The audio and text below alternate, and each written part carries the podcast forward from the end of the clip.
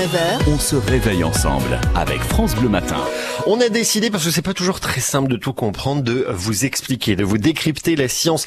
Chaque matin, une question euh, d'actualité que vous vous posez, eh bien on demande aux scientifiques franc-comtois d'y répondre, et notamment à Jérémy Kéréné, c'est notre science infuse. Bonjour Jérémy Bonjour Paul, bonjour à tous.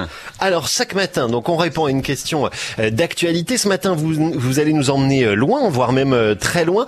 Et si on partait en vacances dans l'espace, tiens, le tourisme spatial sera-t-il bientôt une réalité? Voilà la question qu'on se pose, Jérémy. Alors en fait c'est soit un petit peu tard, soit encore un petit peu tôt.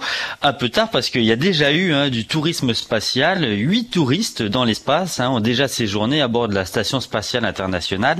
C'était entre 2001 et 2009. Alors on n'a pas les chiffres exacts, hein, mais c'était aux environs de 20 à 35 millions de dollars le billet, aller et retour hein, quand même à ce prix-là. Et c'était l'agence spatiale russe qui faisait office de tour opérateur. Mais donc ça, Jérémy, c'est fini. Ouais, alors déjà le problème c'était pas uniquement l'argent, mais il fallait aussi faire un vrai entraînement d'astronaute hein, pour participer à ces missions. c'est pas donné à tout le monde. Par exemple, si vous n'aimez pas les manèges d'Europa Park, bah, c'était pas, la- pas, pas la peine de prendre un billet.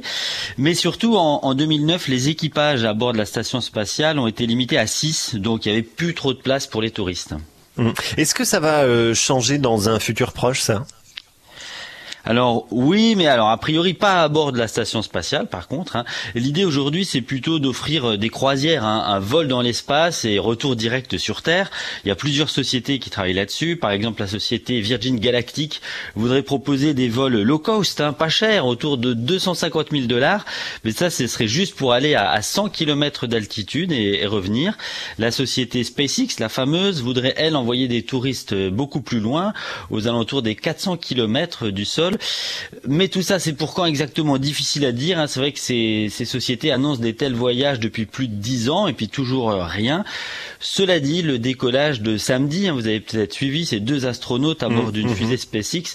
Ce décollage pourrait accélérer les choses. C'est vrai que c'était pas des touristes, mais c'est quand même la première fois qu'un vol habité était organisé par une société privée.